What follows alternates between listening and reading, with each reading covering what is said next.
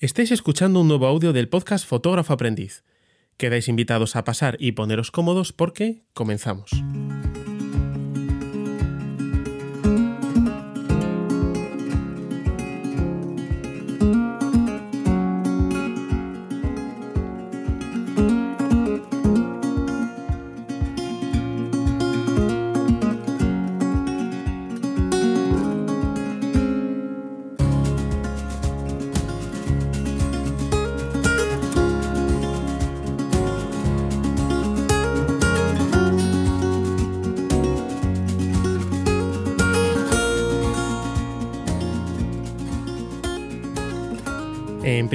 Y como siempre, pues eh, quería daros la bienvenida, ¿no? Eh, yo soy Gonzalo Lozano y para mí es un placer estar a este lado del micrófono un día más.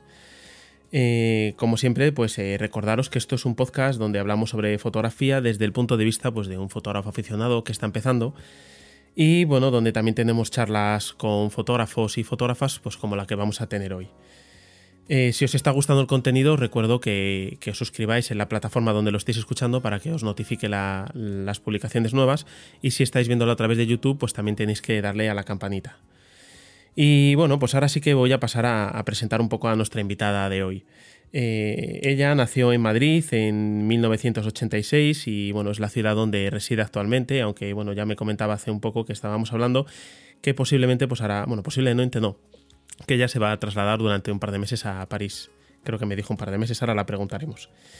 Em, como presentación, pues se me he traído algunas cosas de su página web que, a mí me ha gustado mucho, en la que, bueno, pues como declaración, pues podemos leer eh, lo siguiente. Seguir el instinto, una búsqueda, una obsesión, espacio y tiempo como escenarios del instante, imagen y palabra como herramientas para crear un discurso que puede materializarse en diferentes soportes lo analógico para obligarme a pensar más en cada disparo y no permitirme verlo inmediato, lo digital para ponérmelo más fácil, aunque menos emocionante.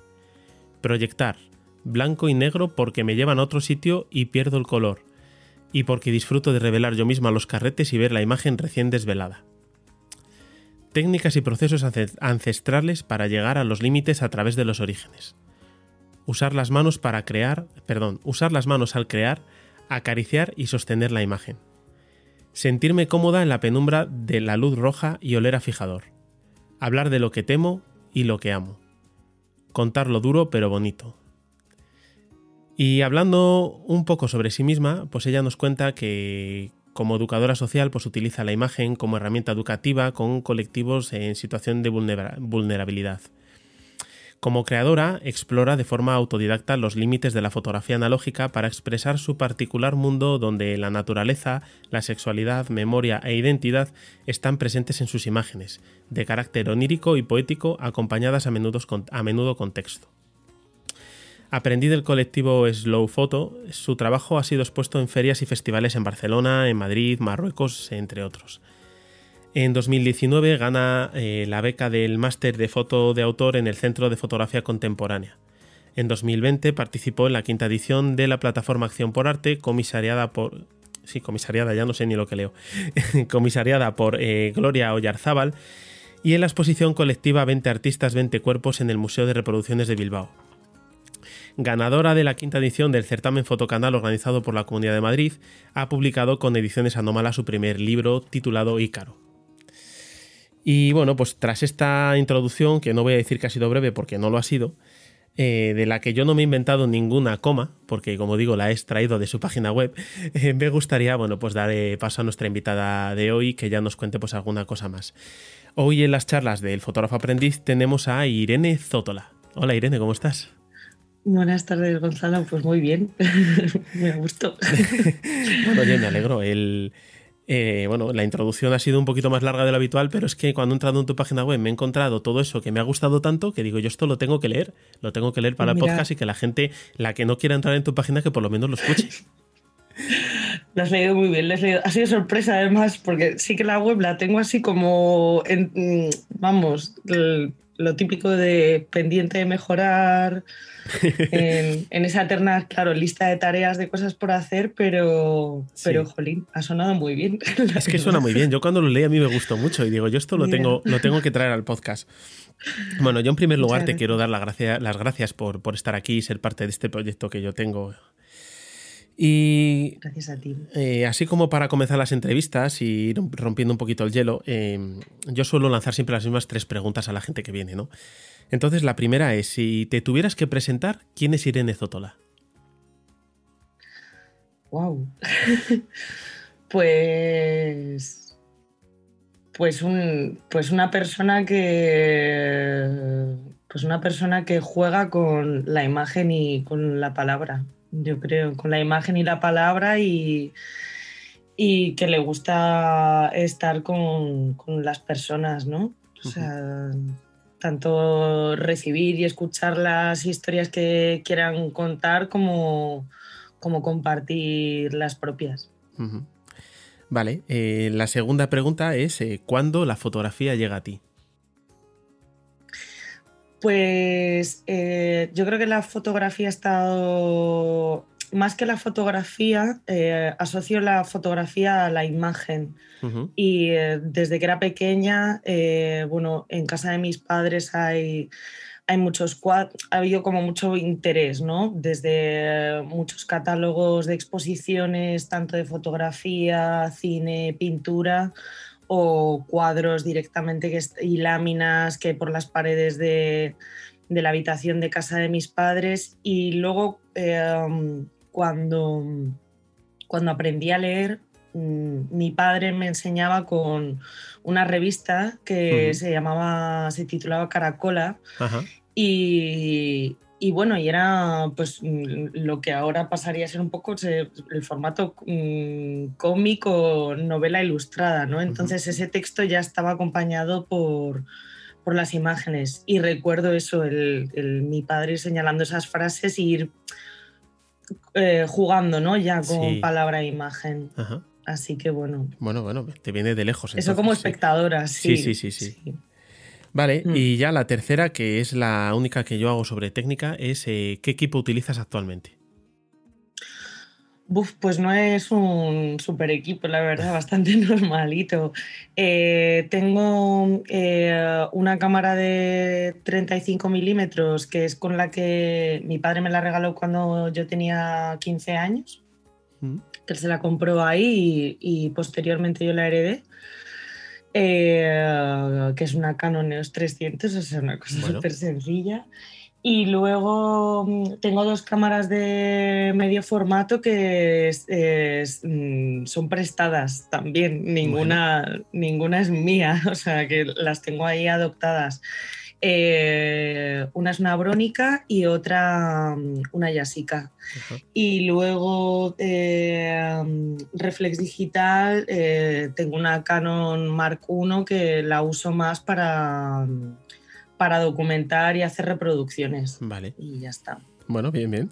Es un equipo completo. O sea, Luego muchas compactas, muchos pequeños juguetes también. bueno, bien, bien, está bien, está bien. Veo que además eh, te da igual el formato, o sea que no te veo, no te veo en casilla dando un formato. A ver, sobre todo juego con la de 35 eh, y, la, de, y la de medio. Con la brónica he empezado ahora más a utilizarla. He estado más centrada en la Yasica y, y la de 35 milímetros. Esas dos sí que podrían ser mis pilares, la verdad. Vale, pues mira, además yo te quería preguntar un poco sobre el tema del analógico, ¿no? Eh, para alguien que quisiera comenzar ahora sin tener ni idea de analógico, o sea, ya sabiendo algo de fotografía pero sin saber nada de analógico, eh, ¿por dónde debería de comenzar, según tu opinión? Por ahorrar para los Por ahorrar para carretes. O sea, aquí sí, yo eh, ahora hace poco ha sido mi cumpleaños y es como de Dios, entre libros y carretes, regaladme, ¿sabes? Por favor, ya está, dejaos de el resto de cosas, bueno, sí, pero sí, a ver, em, yo prefiero. O sea, es, eh, es caro. A mí sí que me, me atrae vamos, me atrae, me he sentido cómoda desde siempre en, esos formatos y he preferido también siempre el blanco y negro porque lo revelo yo. Si luego ya juegas a, llevar a llevarlo a un sitio, es como que todo se, todo se duplica. O sea, que al final cada carrete son casi 10 euros. Cada, luego son, estás pagando 10 euros por 36 y 12 disparos si jugamos al, medio. Formato, entonces. Mm, sí, sí, se, dispara, se disparan los costes bastante. Sí, sí. Y luego, bueno, yo qué sé, yo creo que te tiene que, que te tiene que gustar. Y, y luego es un proceso más lento. Luego yo dentro del analógico no solo el disparar en, analógico, sino la, el, uso de las técnicas, ¿no? la parte ya más plástica y de jugar en el laboratorio con, los soportes, que eso para mí es fundamental, pero igual, pues es que requiere tiempo. Ya está. O sea, sobre todo es tiempo. Con prisas, mal. Vale, tenía yo aquí apuntado, eh, que lo leí en la página web, el, tema del, grupo de Slow Photo. Eh, mm. ¿Nos puedes comentar qué es? Que yo me lo he encontrado ahora en tu página web y no sabía lo que era hasta ahora. Pues, pues son un grupo de eh, maestros y amigos y compañeros que, mm, bueno, eh, pues eh, ellos trabajan, experimentan y se divierten y comparten y me enseñan en un espacio pequeño que era una antigua trapería, un local que está en el, barrio de Vallecas y, y bueno, yo di con ellos a través de de una buena amiga. Eh, yo estaba buscando un espacio en el que trabajar. Después de estar estudiando, hubo un momento que me traté de montar el laboratorio en un local. Fue un auténtico fracaso. Luego estuve utilizando el laboratorio de también compañeros y amigos Sales de Plata, mm. que están ahí en el centro de Madrid.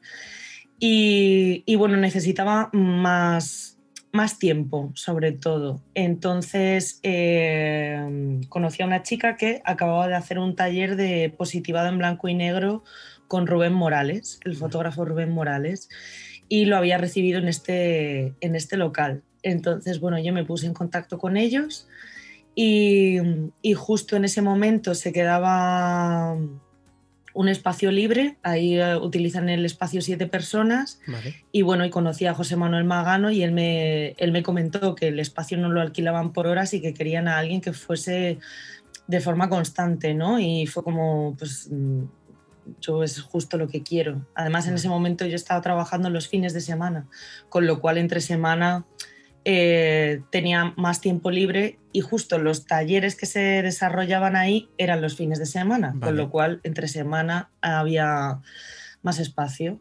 Así que ya a partir de ahí pues empecé a, echar horas y horas y, ya está. Y a estar allí. Y bueno, y sigue siendo a día de hoy el espacio en, vamos, es mi laboratorio, ya está. Sí. No, no, no, está, está muy bien porque, claro, el, analógico también requiere de, un espacio y de un sitio para trabajar con ello. Sí. vale. A ver, hay, gente que revela la positiva, las fotografías en blanco y negro en el baño de casa. Pero bueno, requiere tener un espacio, eh, no, hay más. Hmm. Hmm. Vale, eh, pues yo lo siguiente que quería hablar un poco sobre Ícaro. ¿vale? Sobre el libro que publicaste ahora. Eh, yo aquí en el podcast ya estuve hablando porque yo eh, aparte de las entrevistas, yo grabo eh, unos podcasts pues hablando de diferentes cosas y suelo traer todas las semanas, semanas y semana no, un libro. Entonces yo estuve aquí ya hablando a la gente que escucha el podcast del libro Ícaro. Porque yo, Ícaro, eh, yo conocí Ediciones Anómalas recientemente a través de otro podcast de, J. Barros. Y bueno, cuando me encontré con, la página web y vi los libros que había allí, yo ya me quedé fascinado y, bueno, he hecho ya no sé si tres pedidos en tres meses. O sea, ha sido, la mejor editorial del mundo. Sí, sí, la, verdad es que sí, porque además em, el, cuidado que le ponen a las impresiones es brutal. O sea, ya, no solo en el envío, que, también, sino en las impresiones. Cualquier libro que cojas de ellos es una pasada. Es una pasada. Total, totalmente. Hay mucha delicadeza y mucho mimo, de verdad, en cada publicación, sí. Y luego a título personal también. O sea, yo creo que eso se, traslada y se ve reflejado muy bien en cada, en cada proyecto que, y libro que tienen. Sí, sí, es que, ya solo con los clientes, tú haces un pedido y te viene el pedido envuelto, te viene eh, eh, todos los libros, cada uno eh, envuelto en papel de seda o en papel de estraza, envuelto con, un, con un lacito, con una... Monse te dedica unas palabras siempre de agradecimiento en una postalita, siempre te incluyen algo de, regalo, pues alguna, algún díptico, alguna postal, siempre, siempre viene algo. Y luego yo, por ejemplo, no hace mucho que nos llegó de sorpresa una carta presentándonos el, con el texto de Zurita, que también lo traje y también lo estuve leyendo aquí en el podcast. Y, venía acompañado de unas, unas pequeñitas pues eh, de postalitas de tu libro de Ícaro. Sí, sí, me, sí. me hizo mogollón de ilusión cuando lo, cuando lo recibí, porque además era algo que no esperaba encontrar. Entonces, bueno, es una cosa como que te. El correo postal hoy en día ya no lo utiliza casi nadie. Entonces, cuando te entra algo así por el buzón de correo, dices, jope, qué guay. Es como una carta. ¿Y quién será? ¿Y qué es? y todo el ritual, ¿no? De abrirlo y ver. Y es como de jolín, si no, no esperaba nada, ¿no? Claro, claro. y tenerlo ahí entre las manos. Es una, es una maravilla. Y bueno, el texto que escogieron de Zurita era muy bonito, además. O sea que... Maravilloso. Maravilloso. Vale, pues eh, como comentaba yo al principio, pues eh, eres la ganadora de la quinta edición del certamen Fotocanal, o una de las ganadoras, organizado por la Comunidad de Madrid. Y bueno, pues yo en algún sitio de internet, eh, mientras yo me documentaba un poquito pues para hacer la entrevista esta, em, leí sobre este premio tuyo estas palabras, decía, extrema poética y originalidad del proyecto, su carácter atemporal y confluencia de imagen y texto en una aproximación conjunta entre un libro de biología y la fuerza de la narración fotográfica. Y es que me pareció así como muy redondito. Dijo, ostras, estas palabras las tengo que traer yo al podcast porque, porque como que redondea mucho ¿no? lo, que, lo que yo aprecié al, al libro. Yo el libro eh, lo recibí estas navidades pues como regalo de cumple Reyes, porque yo cumplo los años muy cerquita de Reyes, entonces eh, igual que tú pediste libros y carretes, yo pedí libros. Libros, me llegó una, montaña bastante grande porque se juntó la familia y me compraron libros. Y, bueno, pues cuando, cuando yo lo, estuve viendo por primera vez y le hice una primera lectura, eh, yo tu libro me gustó y lo di a partes iguales me gustó porque me llama mucho la atención y lo odié porque hay muchas cosas que no comprendo, porque mi cultura visual es muy mala. Eh, eh, entonces, eh, luego resulta que, bueno, pues según lo vas abriendo, vas encontrando cosas nuevas, vas viendo fotografías que vas comprendiendo y, me gusta mucho por eso, ¿no? El, voy pasando ya del odio hacia la apreciación así poquito a poquito y cada vez me gusta más. Entonces... Eh, he visto, pues oye, técnicas que, ni, conozco ni sé cómo las haces, eh, textos, eh, tienes recorte de texto, texto subrayado, texto tachado, no sé, de todo. La verdad es que es un, es un libro que, bueno, a mí me ha resultado muy diferente, me ha resultado muy creativo y que, y que bueno, quizás el, esa amplitud de cosas que traes es lo que más me llama a mí la atención, no sé. Entonces... Así lo que te quería preguntar después de este rollo es eh, ¿de dónde te viene a ti este proyecto? ¿De cómo, cómo lo empezaste? No sé si nos puedes hablar un poco de ello. Eh, pues iba a hacer un chiste malo en plan, pues cayó del cielo, ¿sabes? Como un poco ahí, ¿sabes? Algo, pero, pero en realidad algo así. A ver, eh, um, yo mi relación con la, con la fotografía es bastante visceral o intuitiva, ¿no? No hay, no hay una idea, no hay una idea concreta o un concepto en mi cabeza y a, partir de ahí ponerme a trabajar, ¿no? Como que viene al, vamos, en este caso mm, vino, vino al revés. Eh, yo me empecé a encontrar eh, estas palomas muertas y y bueno, y me obsesioné con ese motivo, ¿no? Había como tres, tres, elementos con los que de repente estaba ahí que eh, empecé a hacer eh, un poco, sí, colecciones. Un amigo que tengo decía, de, tú eres una coleccionista, ¿no? y estaba eso, por un lado las, las palomas, por otro lado eh, la, el mar y por otro lado el cielo.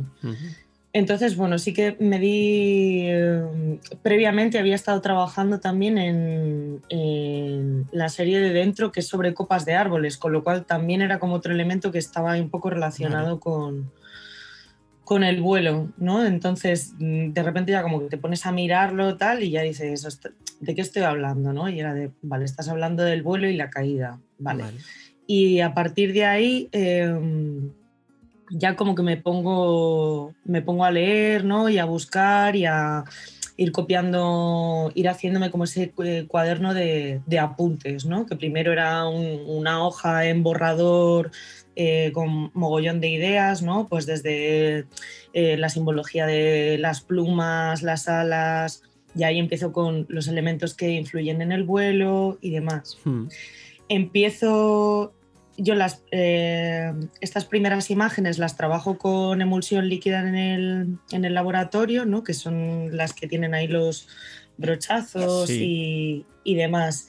Y ahí empiezo a construir primero esas pequeñas definiciones, ¿no? De pues, los elementos del eh, vuelo, eh, qué es el ala, qué distintos tipos de plumas que intervienen, que que existen y, poco tiempo, bueno, iba a decir poco tiempo después, pues hay un margen como de dos años y, y me encuentro de la misma forma que me encontraba esas plumas, me encuentro en una enciclopedia una noche andando con un amigo por, por una calle de Madrid del barrio de Lavapiés. Yo sí que soy bastante de eh, ir mirando en el suelo, ¿no? Y eh, los típicos libros que se quedan ahí en alféizars de la ventana o en cubos de basura y demás, pues siempre es como de a ver, a ver qué hay. Y, y bueno, este, este estaba tirado en el suelo, eh, al lado de un contenedor y una caca de perro y tal, pero fue como de, Dios, enciclopedia, la gran enciclopedia de las aves. Y era como de, a ver. Claro, porque yo ya sí que tenía montados en, el, en, las paredes del salón de casa y del que era de la habitación que era mi estudio en ese momento, la pared del estudio era ahí estaban los cielos solo. Y en el salón pues sí que tenía ya caídas, parte, no sé, pues como un poco el tablón de anuncios, ¿no? De deja esto puesto y a ver qué para irlo viendo, ya está. Y em, y al encontrarme la enciclopedia empecé a, empecé a jugar y a crear eh, los dípticos. Sí. Y bueno, vi que funcionaba de repente y se establecía un diálogo que, tenía sentido tenía sentido a nivel conceptual, eh, visual, ¿no? Mis aves estaban muertas, las de la enciclopedia estaban vivas y hasta cromático, ¿no? la hoja de blog que yo utilizaba eh, tenía, funcionaba bien con el, con el, con el papel eh, de, la enciclopedia. Y, y, con esa primera serie recibo la, la, beca para ir a estudiarme a Bilbao.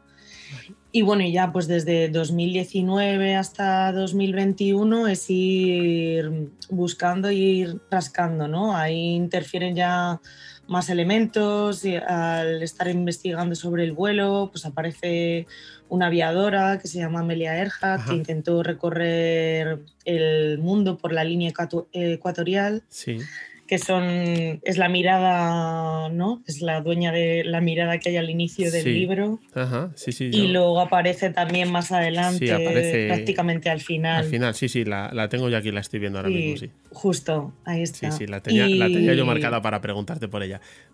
Ahí sí. Y, y, nada, y luego también me encontré eh, buscando como más información sobre el vuelo, eh, me encontré de repente a la novela de Juan Salvador Gaviota. Vale. Que para mí tenía sentido de repente incluirla porque, bueno, mi madre me la había dado a leer cuando yo tenía 10 años que sí que me costó leerla y demás, pero bueno, era ese momento en el que estabas aprendiendo a leer y si empezabas un libro había que terminarlo, pero... Sí, sí, como fuera. Que se me hizo súper, se me hizo súper pesado, me iba a dormir ahí a casa de amigas y este estaban con sus mm, libros con dibujos y yo estaba con esta historia extraña, sin fotografías, ¿no? Solo y era de, Dios, ¿por qué esta gaviota habla y le cuesta tanto, ¿no? Aprender a volar pero de repente intercalar esa historia personal dentro de toda esa narrativa más objetiva que, había, que había establecido ya con, la enciclopedia y un poco con ese cuaderno de campo que había creado, pues mm, tenía, tenía sentido. Y, y, bueno, y ahí fue como crear un poco esa última secuencia que ya presento al, certamen y, bueno, y de ahí ya surge luego el grueso para, el libro. libro. Bueno, bueno, mm. La verdad es que, bueno, es un proyecto que te ha llevado tiempo. no, no estamos hablando de una cosa que se hace en seis meses. Sí, muchos malabares. Pues un total de cinco años pasaron al final. Sí, ahí Eugeni, Eugeni el preimpresor de, siempre me decía que si hubiese sido una persona ordenada jamás hubiese nacido este libro, ¿sabes? Que era como de, hay como un puzzle de muchos, muchos elementos de distintos lugares que, que, de repente es como, bueno, jugar ahí, hacer malabarismos con ellos, ¿no? Y encajarlos. Sí, sí, de hecho, bueno, a ver, en el libro ya viene, eh, digamos, un hilo conductor que te va llevando, pero aún así, es, ese hilo a mí es el que me ha costado empezar a seguir. Es por lo que te decía que yo lo, hmm. lo amaba y lo odiaba a partes iguales, porque yo empecé y dije, pero bueno, ¿pero esto qué es lo que es? De repente veo unos nidos, de repente veo una copa, de repente veo aquí la, el ala de una paloma muerta, de repente digo, ¿esto qué? ¿Dónde me he metido yo? ¿Vale? Pero luego sí que es verdad que lo vas viendo dos o tres veces y ya te va te va llevando un poco y, bueno, yo cada vez me va, aparte que ya te digo, cada vez que lo abro me voy encontrando alguna cosa nueva y, bueno, creo que tengo el libro para tiempo, o sea que... Me, alegro, me alegro. me alegro yo de haberlo comprado. Mira, eh, sí quería yo leer un poquito el, al final del libro viene, viene pues un poco eh, de qué, digamos, de qué trata el libro, ¿no? Y el texto dice, eh, para poder escapar del laberinto en el que los había encerrado, Dédalo construyó para él y su hijo Ícaro unas alas. Volando serían libres. El entusiasmo de Ícaro al levantar el vuelo hizo que se acercara demasiado al sol. El calor derritió la cera que unía las alas a su espalda y acabó precipitándose al mar donde murió ahogado.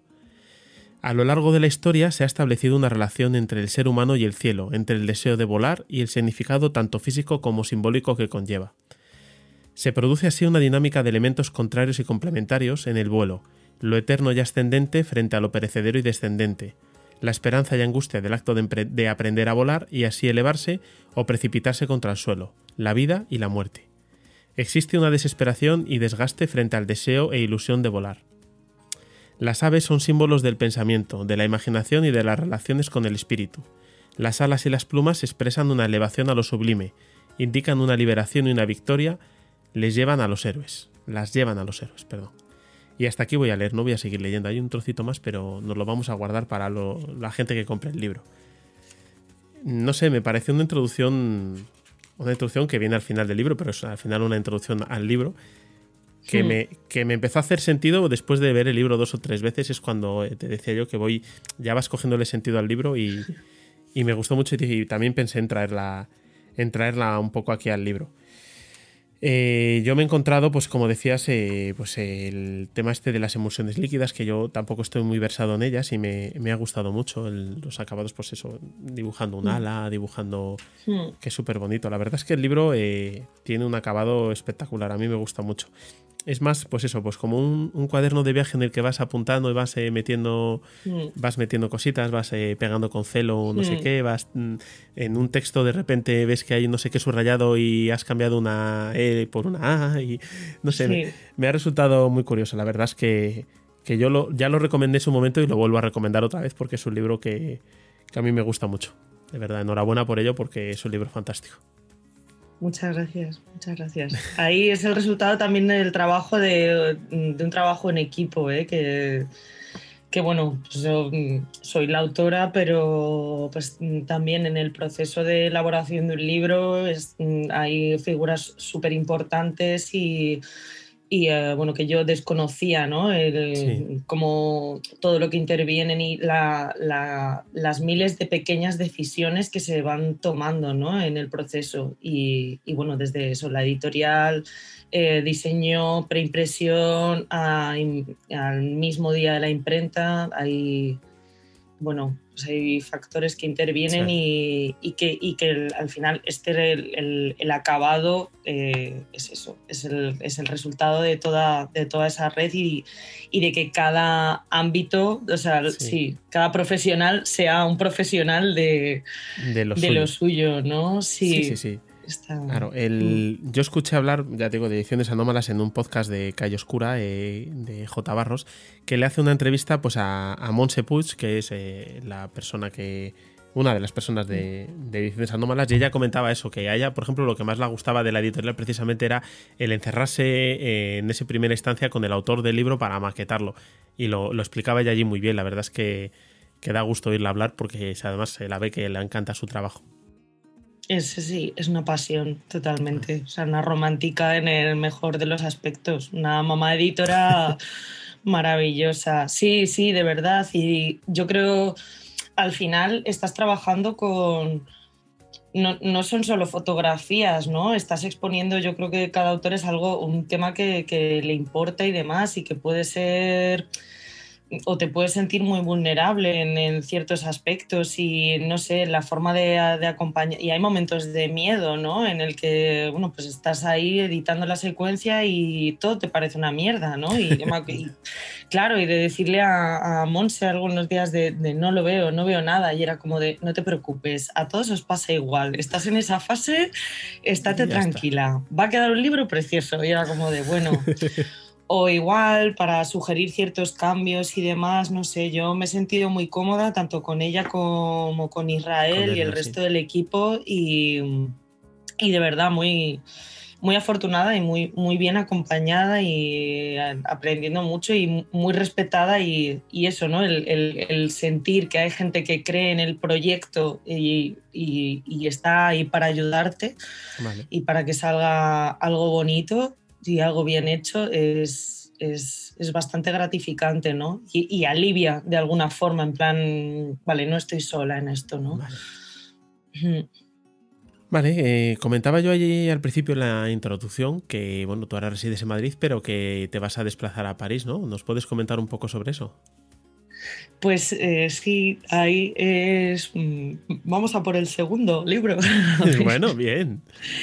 Vamos, sí, sí, voy a empezar ahí un, un, nuevo proyecto y, a ver, en un principio, pues ahora va a ser ese momento de, ir y, hacer fotos, la verdad.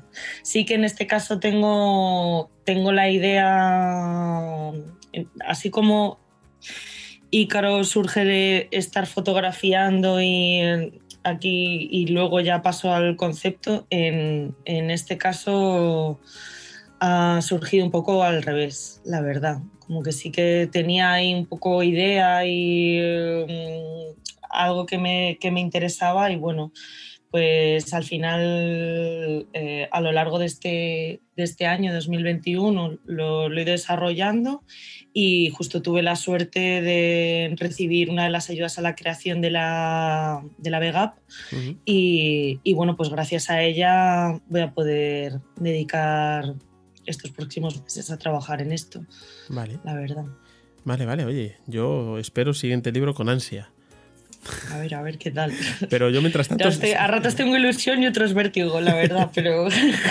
Bueno, yo mientras tanto seguiré desgranando Ícaro que todavía tiene que sacar. Pero sí, sí, yo lo espero, con pasión, de verdad. Vale, y... Irene, eh, ¿dónde te busca inspiración o qué referentes tiene o no sé? No sé si nos puedes hablar un poco sobre ello. Pues yo creo que los, referentes van, al, final son bastante orgánicos, ¿no? Es como la... Pues va a sonar un poco atópico, pero es como la propia vida, ¿no? Yo creo que tienen que ver con, el momento vital que atravieses, incluso con las personas que, vas conociendo en, en, el camino, ¿no? Y, y luego los referentes no no son solo fotográficos, ¿no? Puede haber, eh, no sé, desde el mundo del cine, teatro eh, o poesía, mm, no sé. O sea, por ejemplo, así eh, estos últimos días, ¿no? Pues ayer, ayer por la tarde me, leí un, un, libro de una escritora y poeta uruguaya, Cristina Perirossi, que pues me lo devoré, ya está. O sea, sí, y pues puse cosas que tenía que hacer por la tarde porque me atrapó y bueno, eh, la semana pasada, por ejemplo, estuve viendo en el teatro a Angélica Lidl, que, que, bueno, ya ha terminado ahora, pero pues en el Teatro Canal y, y fue una barbaridad, ¿no? También un estallido mental de, de juegos de sea, yo a ella nunca la había visto, ¿no? En teatro, sí que la había leído, pero, pero no la había visto. Y también, pues, una, una burrada, no sé. Y, eh, o sea, siempre esta, esta pregunta me pone nerviosa porque tengo la sensación de olvidarme siempre a personas y luego a lo mejor cuando estoy trabajando en casa o veo cosas y las anoto, era como de, jolín, es que esto también, ¿ves? Es que esto mm, de este me, parece muy interesante. O que pueden ser amigos, ¿sabes? También. Es que me parece muy interesante lo primero que dijiste, ¿no? Que es un poco también eh, todo lo que llevamos, todo lo que llevamos detrás, ¿no? El decir, eh, la cultura visual que hemos ido adquiriendo, eh, viendo exposiciones, viendo libros, viendo películas, mm. viendo teatro, leyendo. yo creo que, que me parece interesante eso. O sea, ya no decir, mm. no, mira, yo me baso mucho en las fotografías de Kertés. Bueno, puede ser, sí, te guste mucho Kertés, pero te gustará algún autor más, habrás visto más fotografías aparte de Kertés. O sea, es un poco lo que tengas eh, detrás de ti, me parece a mí.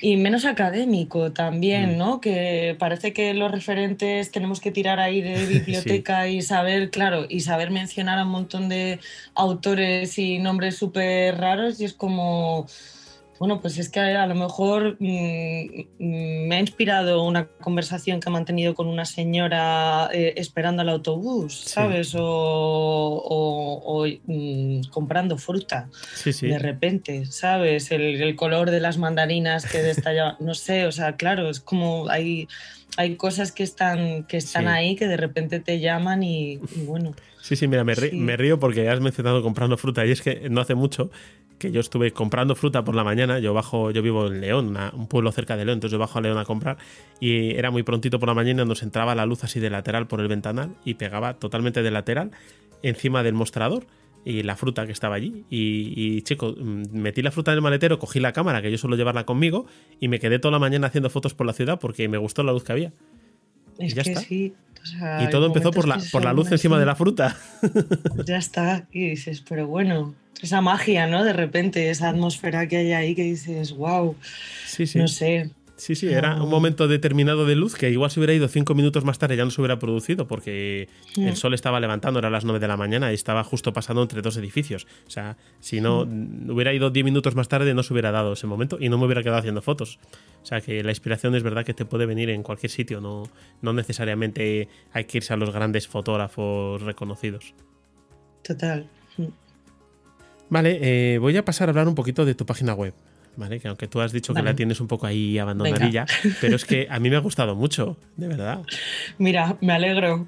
Jo, pues no veas qué drama para hacerlo. Yo con lo analógica que soy, lo torpe tecnológica a nivel informática, por eso la tengo ahí como Dios.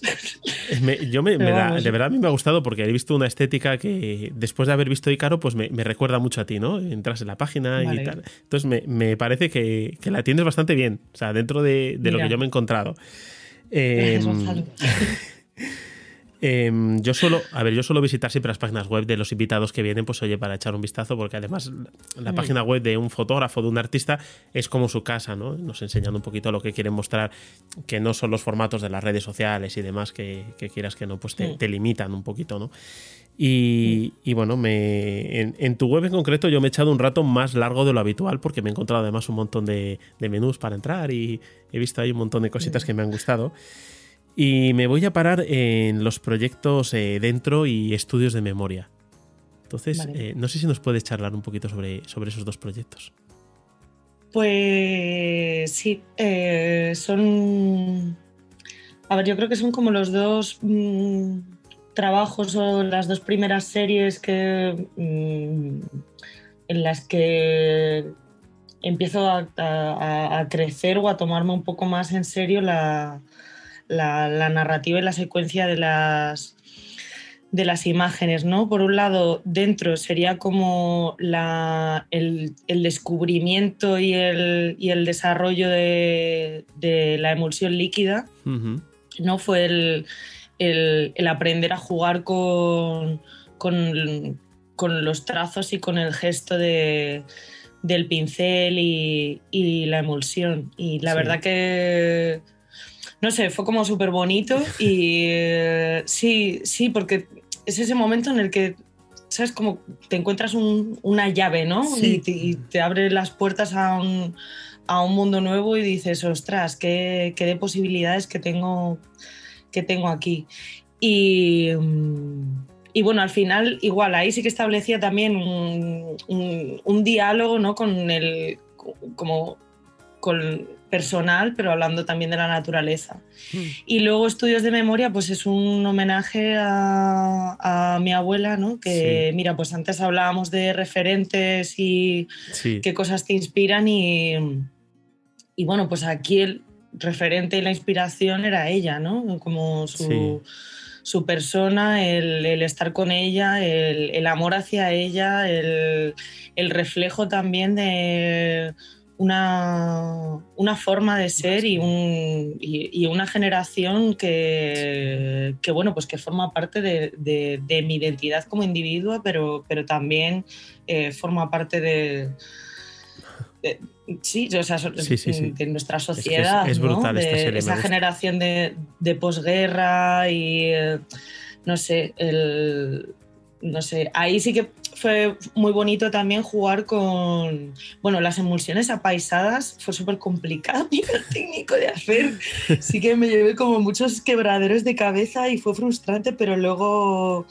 no sé, al descubrirlo fue como muy, muy bonito también, ¿no?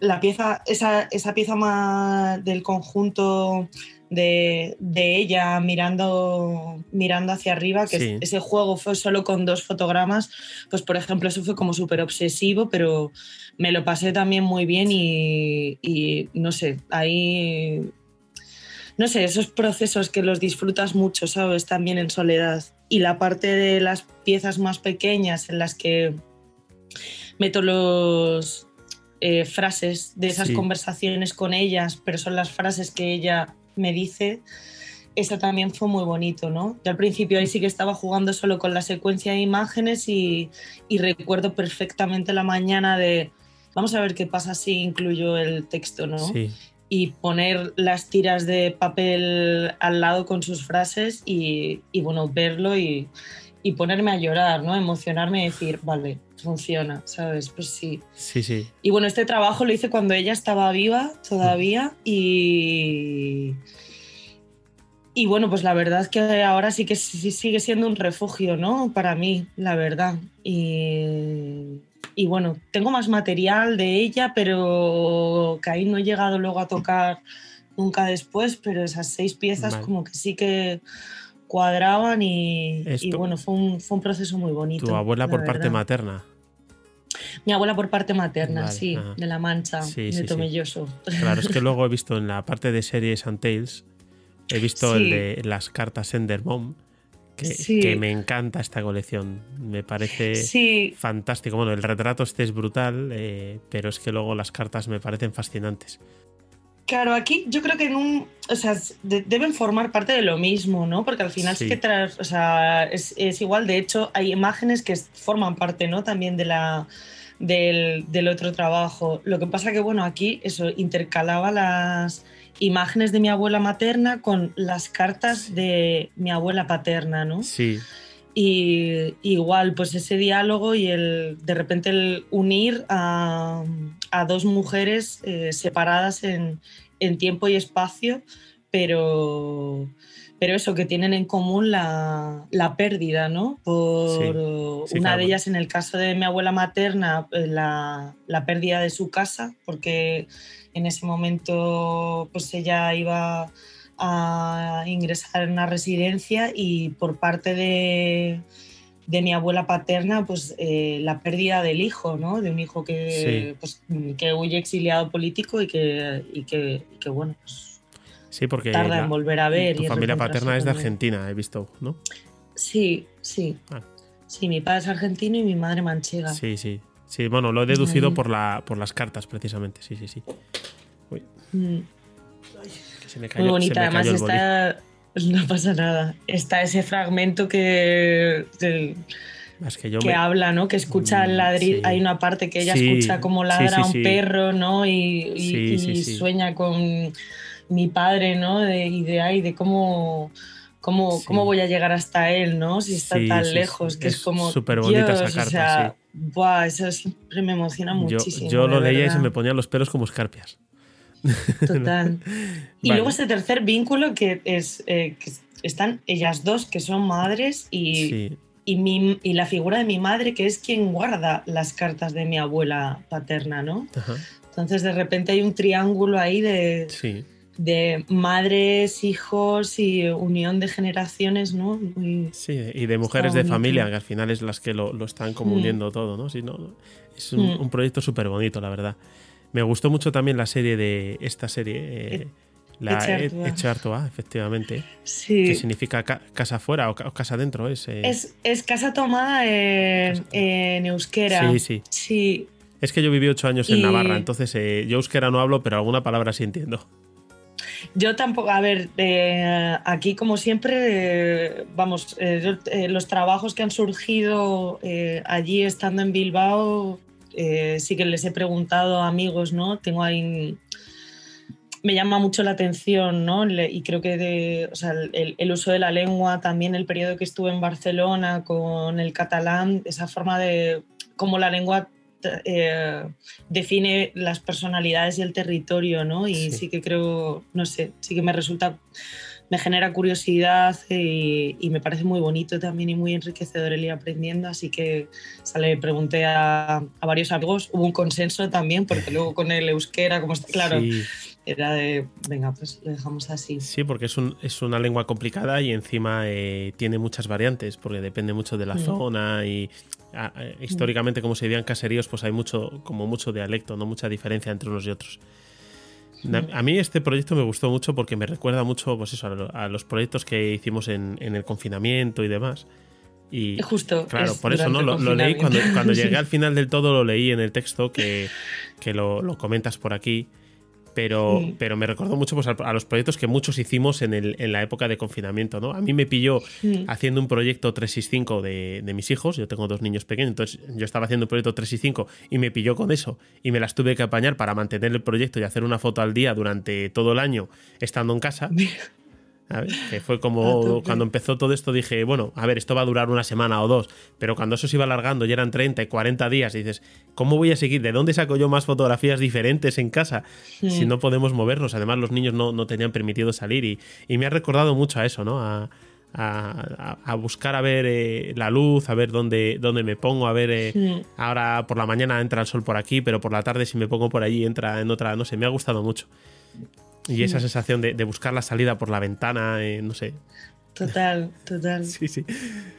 Vale, pues. me estaba eh, gustando mucho ahora ver esa, esa casa, mi, casa de Bilbao, sí. Claro, es que, a ver, la, gente que nos está escuchando eh, y yo a la que estamos grabando, estamos viendo las imágenes de la página web, porque yo tengo tendencia a, irme por las ramas, entonces me gusta centrarme y, las estamos viendo y, son, son imágenes súper bonitas, a mí me gusta mucho y la, ventana esa quedaba a la nada. Esa era esta, esa, última, sí. Eran dos de las habitaciones, dos de la, una de las ventanas de mi habitación, ¿no? Que había dos.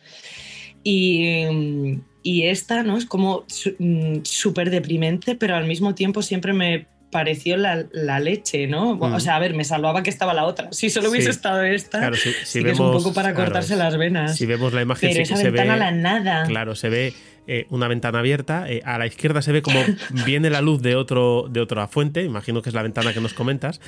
Pero esta ventana está abierta eh, y vemos que da a una pared que puede estar a un metro, metro y medio.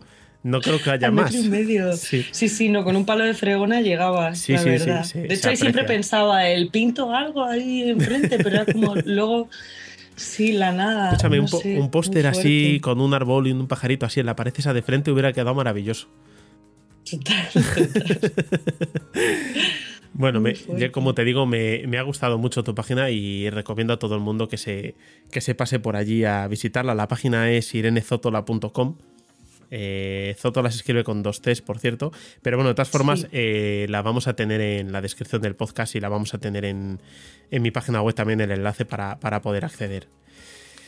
Y bueno, pues dejando así un poco de lado el tema este de la página, eh, sí que te quería preguntar por libros, ¿no? Porque yo eh, me estoy dedicando mucho ahora a, buscar libros o libros de fotografía eh, para que me ayuden a, ampliar un poco la cultura visual. Entonces, yo no sé si tú eres de libros de fotografía o eres de libros de texto o de ambas cosas. Pues de un poco de ambas cosas, la verdad. A ver, sí que de mm, eh, fotolibros como tal, mm. eh, aunque suene extraño, pues no, no tengo ahí. Sí que ahora, poco a poco, estoy empezando a, tener más, ¿no? Pero en general, sí que lo que me rodea más son libros de texto y y, poesía y, cuentos que de, fotografía, de fotografía tengo más catálogos que fotolibros, la verdad, porque sí que ahí mi padre sigue acumulando, entonces tengo ahí esa fortuna, la verdad, sí. Em, y, me lo regala siempre, entonces, bueno, pues tienes al final, sí, ¿no? Como la pequeña exposición de, de, distintos autores. Pero sí, tengo un serio problema ¿eh? con los libros. Sí, sí. Tengo muchas cosas ahora en un trastero. Estoy haciendo hueco el otro día aquí ahora en casa de mis padres para acumular y dices, Dios, el día que estén todos juntos es que ya no va a ser una habitación con una estantería, creo que van a ser varias habitaciones. Claro, no, es que a ver, los libros tienen ese problema y si encima eh, vas cambiando de ciudad cada poco tiempo, pues te, todavía va peor, porque claro, vas dejando aquí, vas dejando allí, ahora metes en el trastero. Total. Total, total. Y recopilas. Y luego ya si eres de librerías de segunda mano, que ya encuentras pequeñas joyas por 5, 3 euros o tres libros por 10 euros, ya dices, bueno, pues de repente vas acumulando cada vez más. Eso me está empezando a pasar a mí ahora. De hecho, esa mañana que te comentaba de, de la luz con la fruta que me quedé, eh, lo curioso fue, bueno, yo estuve, pasé la mañana por, por León y bueno, tomé un café y me regalaron un calendario del 2022, que por otro lado era una fotografía antigua de una plaza que hay aquí en León, que la han restaurado hace poco. O sea, ya me resultó curioso el detalle de, que me fui, donde me fui a tomar café, tenían allí un taquito de, los calendarios con esa fotografía eh, analógica que mm, será del, de los años 60 aproximadamente, súper bonita. Dije, joder, pues qué, casualidad. Pero es que terminé dando un paseo al final del todo eh, que ya se me echaba el tiempo encima y me encontré con una librería de segunda mano que yo no conocía. Y, entré, bueno, hice una foto por fuera porque, bueno, pues estaba allí el librero y, bueno, me resultó la foto curiosa, hice una foto y entré. Y me encontré allí tres fotolibros chiquititos que me traje para casa. Es que, de verdad, sí, sí, esos momentos. Esa fue fue una mañana redondísima. Qué maravilla. De, esas cosas que no te esperas y, fue una mañana redonda. El problema es que vas acumulando, pues eso, libritos que, librito tras librito, un día de mi mujer me va a echar de casa. Ya, ahí, bueno. Hay que ir negociando, ¿no? Pero, pero sí. ¿Y qué, qué quieres? ¿Te menciono libros? Sí, si, me, quieres mencionar algún libro que yo, que yo pueda encontrar después, a ver. Pues si quieres justo los, tres, a ver, voy a coger este que... Voy a mencionarte los tres que ayer fui justo a cambiar a la FNAC, eh, uno que me habían regalado unas amigas por, por mi cumple que lo tenía. Entonces lo fui a cambiar por dos y me llevé otro. un 3 por 2 claro. claro, fue un 3, por 2 De cambiar uno, de repente volví con tres. Mira, pues te digo los tres y así no me. Vale. Eh, uno es eh, este eh, Julio Cortázar y Cris, que es este libro que te comentaba de Cristina Peri Rossi que lo escribió ella en 2014 eh, y, bueno, pues habla, habla de la relación, de su relación con, Julio Cortázar, ¿no? De, cómo se conocen y demás. Luego tiene un montón también de referencias literarias y musicales y demás. Y mm, súper, vamos, ya te digo que ayer eso, me lo, me lo merendé en un rato, súper a gusto.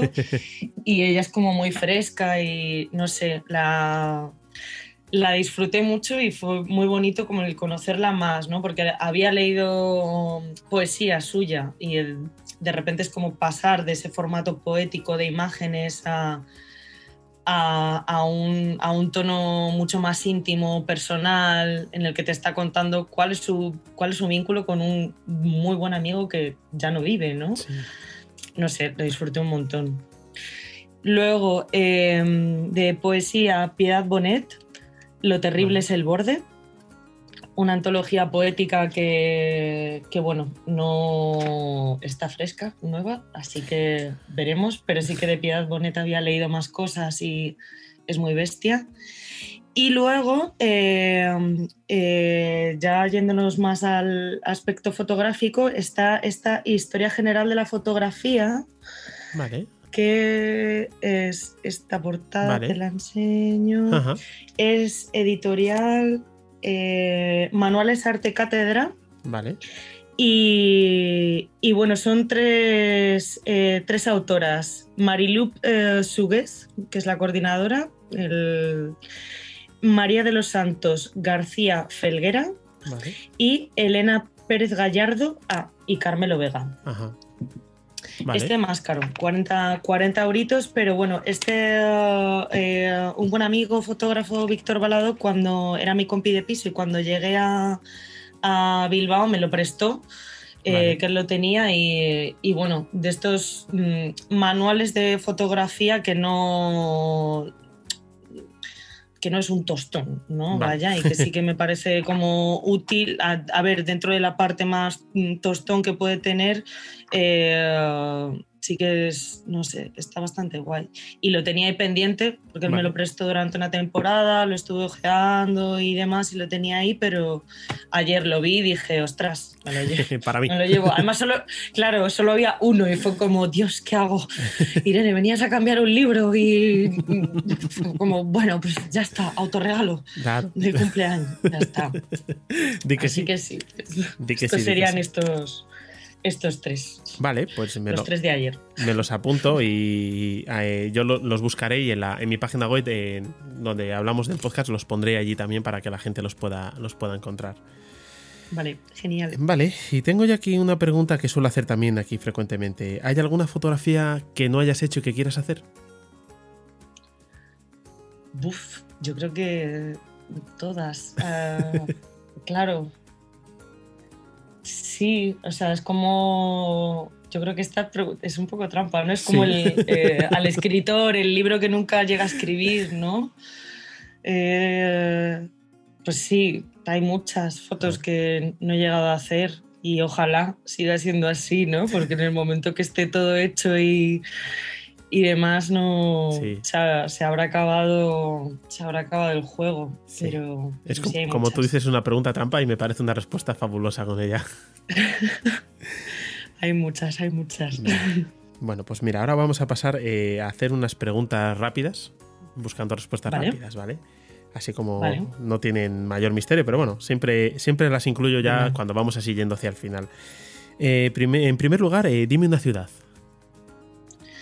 Una ciudad, eh, Madrid, ahora mismo. Vale. Dime un rincón de Madrid. Wow, eh, jolín, pues ya me iría al, al- Venga, uno o dos, puede ser uno o Pueden ser dos, te permito dos, venga, anda. Venga, el, el laboratorio y, y luego la casa de mi abuela, Ajá, la que era la casa de mi abuela. vale. Eh, ¿Y un lugar para perderse? No tiene por qué ser en Madrid, ¿eh? Un lugar para perderse. eh, pues te diría eh, más la costa cantábrica y, y también un poco machado, Campos de Castilla, horizontes, Ajá. da igual cuál, que sea pues, cantábrico o O, o ya O castellano. Campos. sí, la línea, Vale. la línea. Eh, ¿Un color? Un color. Ya sé que tú eres de eh, blanco y negro, pero. Sí, sí, es azul. Vale. Eh, ¿Una comida? Eh, berenjenas rellenas de mi madre.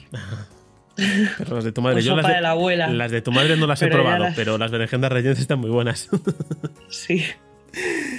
vale. ¿Y un medio de transporte? El tren. El tren. Bueno. Y ahora vienen unas un poco más difíciles. ¿Tu mayor defecto? Que soy un desastre. bueno. ¿Y tu, Sí. ¿Y tu mayor virtud? Eh, la curiosidad. Vale. Y si pudieras hablar con una persona con la que no hayas podido, eh, ¿con quién sería? Wow. Esto es como la cena, ¿no? Con, el, con alguien que ya. eh. Pues a ver, ahora mismo sí que sería pues con Julio Cortázar. Pero sí. Vale, con vale. Cristina lo voy a intentar, pero Bueno, que está viva, pero Oye. con Julio Cortázar sí. vale. Eh, bueno, pues eh, yo no sé si tienes así algún consejo para dar a la gente que está comenzando.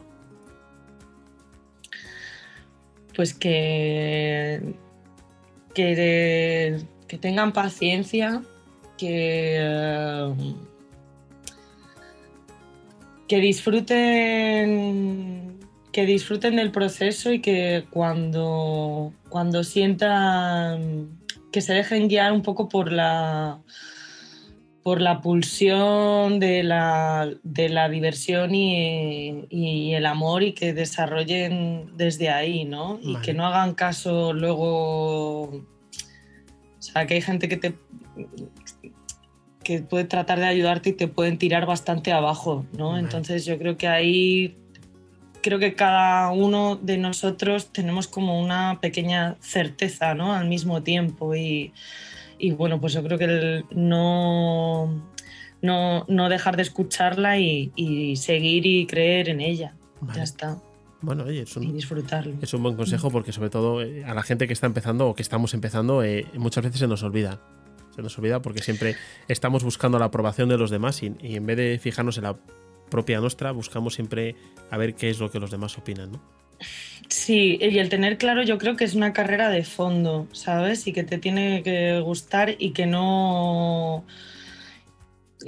Que creo que también cuando, o por lo menos yo lo, vamos, lo vivo a día de hoy, pero lo vivía mucho al, al- en el momento en el que decidí como tomarme más en serio, ¿no? Y invertir más tiempo en esto, el no idealizar tanto a la gente, ¿no? Que parece que hay muchas personas que lo están petando, ¿no? Por así Sí. decirlo, y, y al final eh, este mundo es bastante precario y hay que hacer un montón de malabarismos, ¿no? Y no que no se dejen engañar tampoco por la magia de, de la- de las redes, ¿no? Que, que todos parece que tenemos una vida ahí como maravillosa y todo es perfecto y demás, ¿no? Entonces, bueno, que si, que si les gusta de verdad, pues que perseveren en, en- en ese mal, en hacer ese malabarismo, ¿no? Entre el ganapán y la pasión y, y bueno, pues poco a poco el ir encontrando un, un equilibrio. Sí, a ver, lo hablaba yo hace poco en, en otro podcast que grababa eh, con María Moldes,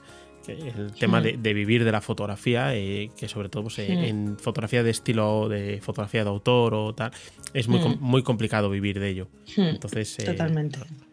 el, el dejarte llevar también por las redes, también lo hemos comentado aquí alguna vez. Las redes sociales están muy bien para hacer amigos, Hmm. pero dirigir tu, no sé cómo llamarlo, tu, tu visión o tu, tu- lo que te influye a ti para, para hacer fotografía, dirigirlo hacia lo que gusta a los demás, mm, tiene un poco, no sé, hay que, hay que hacérselo mirar.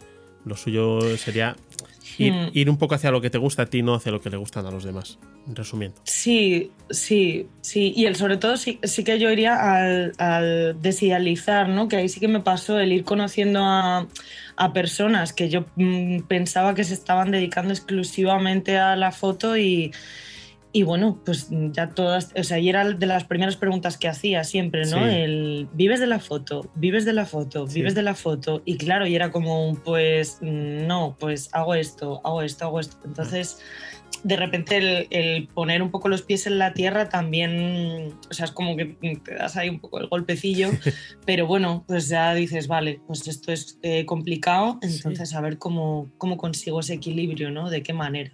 Claro, a ver, eh, yo creo que ahora mismo vivir de la fotografía, excepto la gente que se dedica a hacer eh, social, que, Mm. que se dedica pues, profesionalmente a ello, vivir de la fotografía está muy complicado. Yo, la mayor parte de la gente que pasa por aquí eh, suelen tener otro trabajo porque si no, no no es viable. Hmm, hmm, Totalmente, o sea, ahí el, el ganapán que digo Sí. yo, ya está. Sí, sí, sí, sí, así Entonces- es.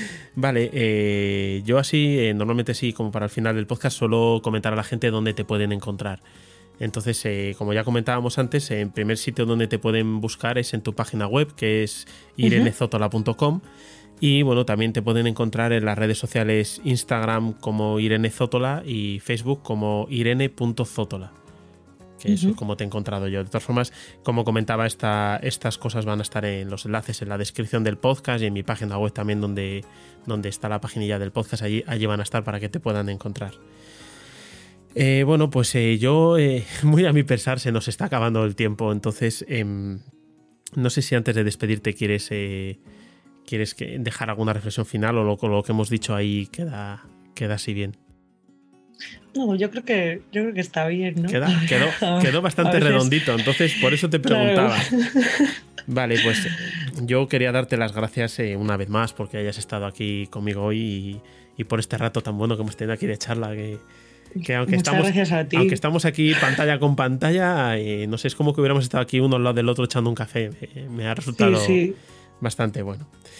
Y bueno, sí te pido por favor que no te vayas, que ahora seguimos tú y yo charlando un poquitín.